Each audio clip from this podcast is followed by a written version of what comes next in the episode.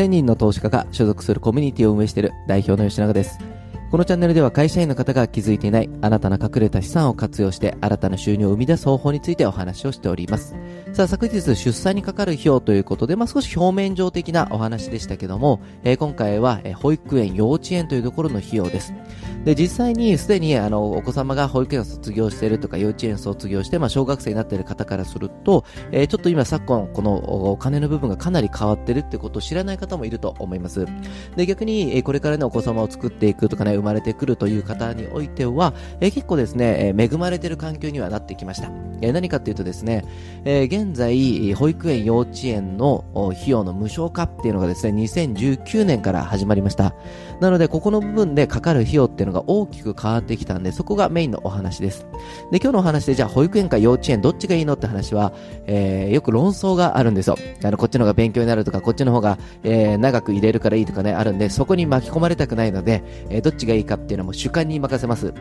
ただ僕があの、息子入れたいなと思ってたのは、あの、バディ幼稚園ですかね。あの、お子様にそれこそスポーツができるようにさせていくっていうので、本当に身体能力を上げるってやつがあったんですね。で、僕が見たやつは、あの、横峰桜さんのお父さんがやれてるやつなんで、バディスポーツ幼稚園とは違うんですけど、まあ、近くになかったんで、え行かす機会がなかったんですけども、え結構子供のうちからそのスポーツをさせるっていう意味ではなかなかいいなと思いました。これは、小学校の小のお話でね、お話をしていくんですけども、え運動っていうのはかなり関わってきます。これは何かって言ったら、生涯のえ、仕事、労働という部分に関わってきます。なので、まあ、今回ね、ちょうどオリンピックということでね、ハッシュタグもスポーツの力となってますが、スポーツというよりも本当運動の力っていうところが、え、結構大事になってくるんで、え、お金の部分とは別にもし近くにあるなら一つ選択肢としてはいいなとは僕は思います。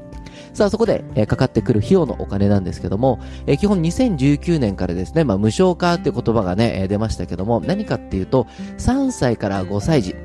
えー、簡単言えば、え、年少から年長さんのこの3年間っていうのが、保育園においては無償になりました。で、幼稚園に関しては月額25,700円っていうのがまあ上限となりました。ということは、今までね、結構多額なお金を払ってた方って多いと思うんですね。えー、ある程度の世帯の所得があった場合に、保育園でも5万5千円とか5万7千円とかですね、結構かかるのはかかったりするんですね。えー、逆に所得がまあ世帯でそこまで多くなければもちろん、今言った2万5千円ぐらいに近いんですけども、おそらくそういうご家庭っていうのは幼稚園ではないはずなんですね。おそらく保育園ってなってくると、えー、保育園でだいたい2万5千円ぐらいかかってたのが今回無償になりましたよというところです。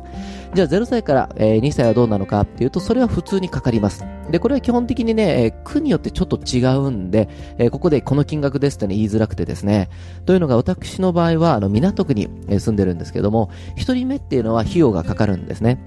2人目以降、3人目以降、まあ、つまり2人目以降っていうのは、えー、すべて無償なんですよ、港区って。だから、えー、兄弟が3人とも今保育園入ってますって言うと、1人目だけ数万かかるけど、それ以下の子、え、はですね、かからないっていうのがあったりするんですよ。なので、必ず自分の区っていうのを調べた方がいいです。じゃあ今回お話しているのその幼稚園と、えー、認可の、えー、保育園なんですけども、じゃあ認可外の保育園どうなのっていうとですね、これは3歳から5歳っていうのは月額3万7千円までが利用料っていうところなんですけども、えー、ここが無料、えー、無償になってくるというところですね。はい。で、次0歳から2歳っていうのが、え基本的には、え割引というか無償っていうのはないです。ただ月額上限が4万2千円というところになってくるというところですね。で、他の幼稚園の預かり保育とか、それはまあ対象外になってくるんですが、基本的にはまあ保育園、幼稚園に預ける時のまあお金、普通に通わせるお金っていうのがもう格段に安くなったというやつです。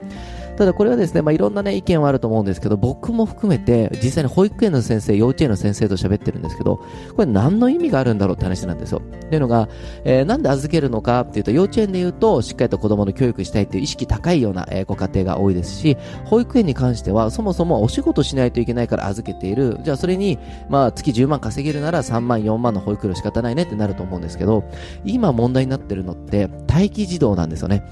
預けることができないっていうなってる状態の中で、いやいや、預ける人が困っ、預けるのがね、できない人が困ってるのに、預けてる人を安くする意味あんのかと。えどういうことかっていうと、それだったらそこの費用を無償化するよりも、えー、もっと人件費を上げるとか、え他の設備に金をかけて、もっと円を増やしてよと。えもっと働きたいっていう保育士さんとかっていうのを増やしたらいいじゃんっていうのが、え私個人の主観とかじゃなくて、保育園の先生とかもほぼ全員言ってましたね。うちの会社に結構いるんですよ。だからそこを見た時に、まあどう捉えるかは別ですけども、せっかくね、まあもちろん保育園入れる人っていうのが、じゃあ私は無償化じゃなくて他の人のために払いますっていうのはないと思いますんでね、えしっかりと利用できたらいいと思うんですけども、やっぱりそこの部分でね、えしっかりとお子様を預けて、じゃあその分何をするかっていうところをできれば意識的にしたいですね。え国側の立場じゃないんでね、入れない子のために譲るってね、やっぱ難しいとは思うんで、えしっかりと、あ、入れれるだけ恵まれてるなっていうことをちょっと実感して、で、浮いた分のお金でより子供の教育に使っていくとかね、え他のものに対して寄付をするというのも僕は一ついいと思うんで、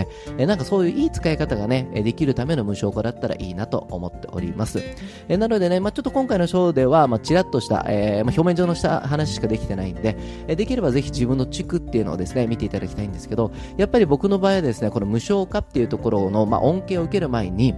まあ、息子たちが結構大きくなったんで、受けてないんですけど、もし受けてるとしたらですね、やっぱりこう、入れれない子もいれば、えー、逆に言うと過去に払った人たちもいるしっていうのを見たときに、え、少しでもね、浮いたお金をいい方向にね、え、使いたいですね。あの、無償化だからただラッキーっていうだけじゃね、喜びに変わらないし、もっと言うと感謝ができないですよね。で、やっぱ感謝ができる分だけ自分の人生って結構ハッピーというか、え、すごくプラスになっていくんで、え、そういうような捉え方をした上で、浮いたお金っていうのをいいことにね、え、ぜひ使って、それこそ自分だけじゃなくてね、お子様の生涯の資産になっていくような使い方をぜひしていきたいですね。ということで、ね、変な綺麗なまとめ方しちゃいますけども、やっぱり同じね、お金でも使うだけじゃなくて、浮いたものに関してもね、え感謝することでね、よりいい人生を送っていける、そんな今日もね、一日にしていきましょう。